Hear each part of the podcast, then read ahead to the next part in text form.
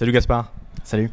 Merci de nous rejoindre sur ce podcast en direct de HCC, la cinquième conférence sur Ethereum, l'une des plus grosses au monde, euh, duquel Crypto était partenaire avec plein, plein, de, plein de gens intéressants. Et, vous avez aussi vos stands euh, juste en bas, Exactement. avec beaucoup de gens qui viennent vous voir. Euh, Happy Wayne, alors on a déjà eu l'occasion d'échanger ensemble, alors avec tes collègues et puis bon nombre de gens d'Happy Wayne. Vous êtes, vous êtes combien d'ailleurs d'Happy Wayne aujourd'hui? On est une quinzaine.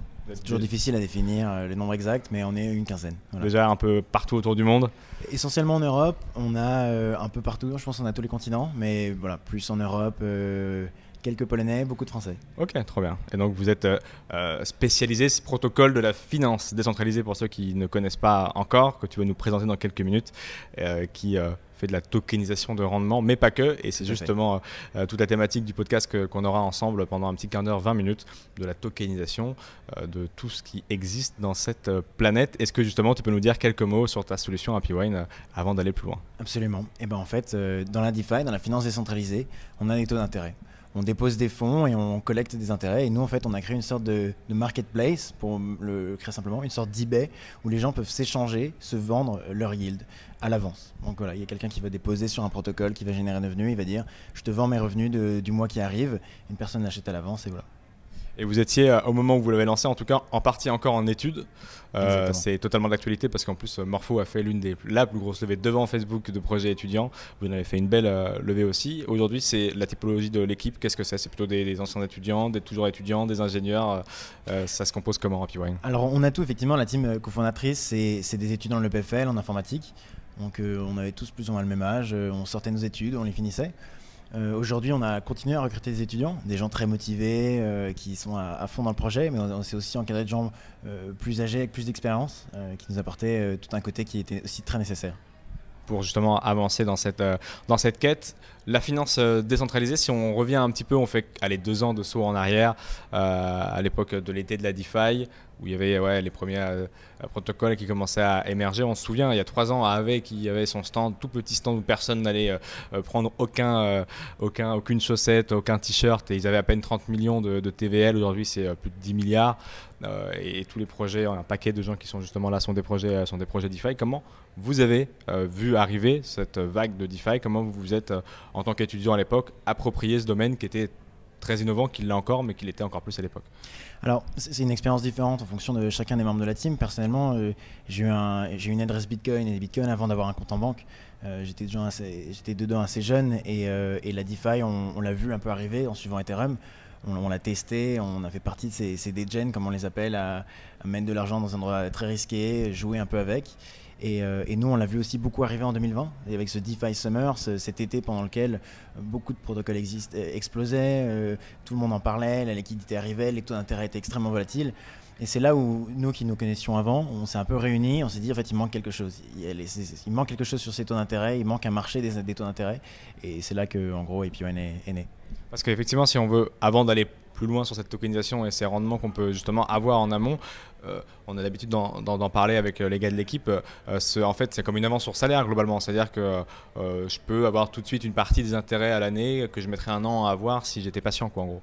Exactement. En fait, on a créé, on a créé des dérivés en fait, qui permettent de, faire des produits très simples, comme par exemple le fait d'avoir son, son, salaire, on pourrait dire, pour un liquidity provider à l'avance. Exactement. Comment ça marche alors? Ça veut dire, pour rentrer un peu dans les détails, c'est euh, des gens qui apportent de la liquidité, qui prennent le pari que les intérêts vont être supérieurs ou inférieurs et, des gens qui font l'inverse de l'autre côté Exactement. En fait, si on prend euh, ce qui existe euh, traditionnellement sur les, bureaux d'avance sur les salaires, les gens arrivent avec leur contrat et disent voilà, moi je touche tant au mois actuellement, mais j'ai besoin de fonds pour une avance, pour la banque, pour quelque chose.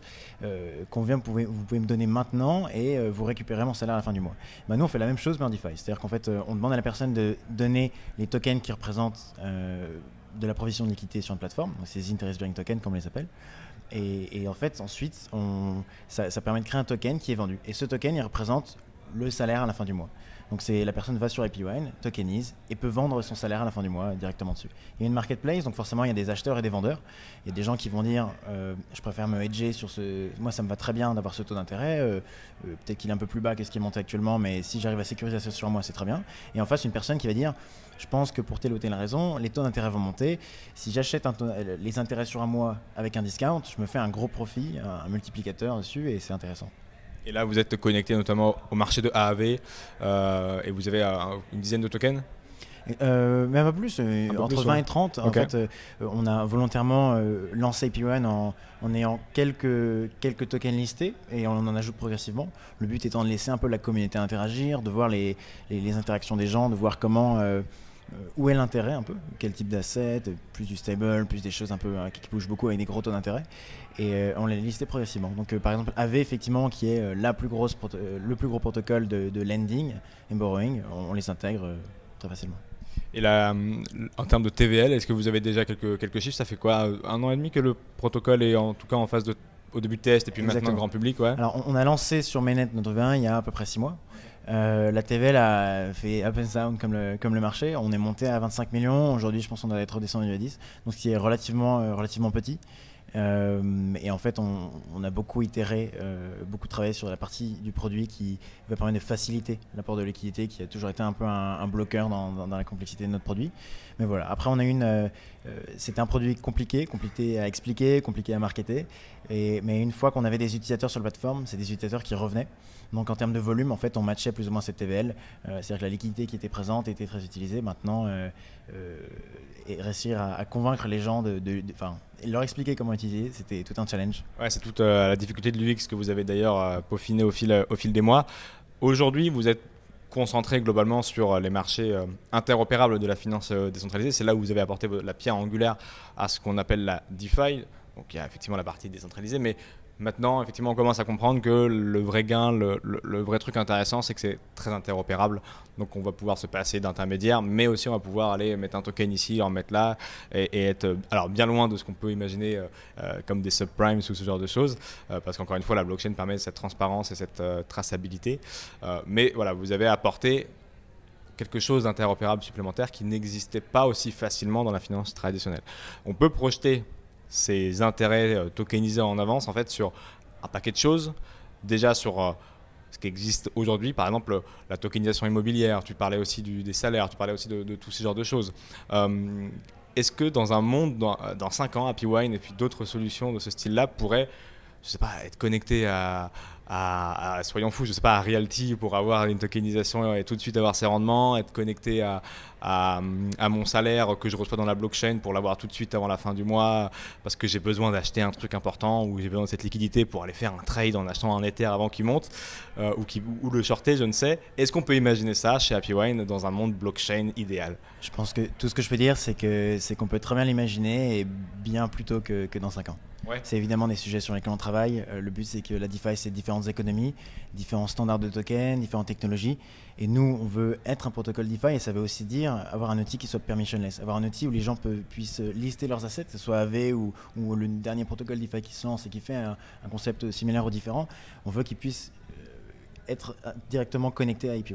Donc ça, c'était pour une première classe d'assets. Et évidemment qu'en fait, le marché des intérêts, c'est tu as cité quelques projets euh, qu'on connaît très bien et, et même, euh, même d'autres types d'assets. Et, ça, c'est évidemment des choses sur lesquelles on travaille. Et euh, voilà. en fait, c'est ce monde de, real token asset dans les tokens de la vie réelle, effectivement. en fait, la, question, c'est plutôt où ne s'arrête pas cette possibilité, effectivement. C'est cet apport de liquidité directe par un marché transparent que vous incarnez, où moi je peux apporter cette liquidité, elle, elle, est, elle est sans fin. D'autant plus avec comme on disait, l'interopérabilité. Cette, tokenisation des assets de la vie réelle, euh, est-ce que pareil, vous la regardez euh, euh, d'un. Tu sais, il y a beaucoup de gens. Alors, la mode en ce moment, c'est surtout tokeniser l'immobilier, mais on voit aussi des projets qui tokenisent des fermes de minage pour être dans, dans l'activité. Mais en fait, encore une fois, comme tout est tokenisable, est-ce que tu penses qu'à terme, métaverse, tokenisation, rendement direct et tout, c'est aussi pareil un monde qui va se connecter, peut-être sous le pseudo Web 3, mais pareil, est-ce qu'on peut avoir ce genre de choses? Exactement, je pense qu'on voit pas mal de dynamiques en fait qui vont dans cette direction. Fondamentalement, effectivement, la DeFi c'est interopérable, mais pas que la DeFi. On parle de métavers, on parle de, tous ces, sujets-là, et tout se connecte. Et c'est non seulement c'est interopérable, mais c'est aussi très efficace. C'est efficace dans, cette manière de pouvoir connecter euh, de la finance à un jeu vidéo, à euh, des taux d'intérêt avec euh, différents types d'assets qui habituellement, dans la finance traditionnelle, comme on dira, euh, ou dans le monde traditionnel, si on peut l'appeler comme ça, euh, aurait nécessité beaucoup d'intermédiaires, beaucoup de process. Et là, on, le connecte euh, tout aussi facile que des Lego. C'est d'ailleurs souvent l'image qui est donnée, Money Lego. Et nous, on nage en plein dedans, en fait. On nage dans cette interopérabilité, on nage dans la connexion de ces différents écosystèmes. Et le but aussi, après, et le challenge en tant que builder, en tant que personne qui crée en fait un protocole, c'est de créer un produit. Et un produit, lui, va avoir une cible particulière, il va avoir une façon de se présenter, une façon de s'utiliser. Et, c'est évidemment sur ces sujets-là qu'on travaille, et pas que nous, beaucoup de protocoles DeFi qui a designé euh, euh, des produits qui, répondent directement à des besoins d'utilisateurs. Et ces sujets-là, ces domaines-là, il y a des utilisateurs qui ont différents besoins liés aux intérêts, auxquels nous, on veut répondre aussi, parce que c'est fondamentalement notre cœur de métier. Et il y a aussi cette capacité qu'on a observée là encore avec une accélération assez forte.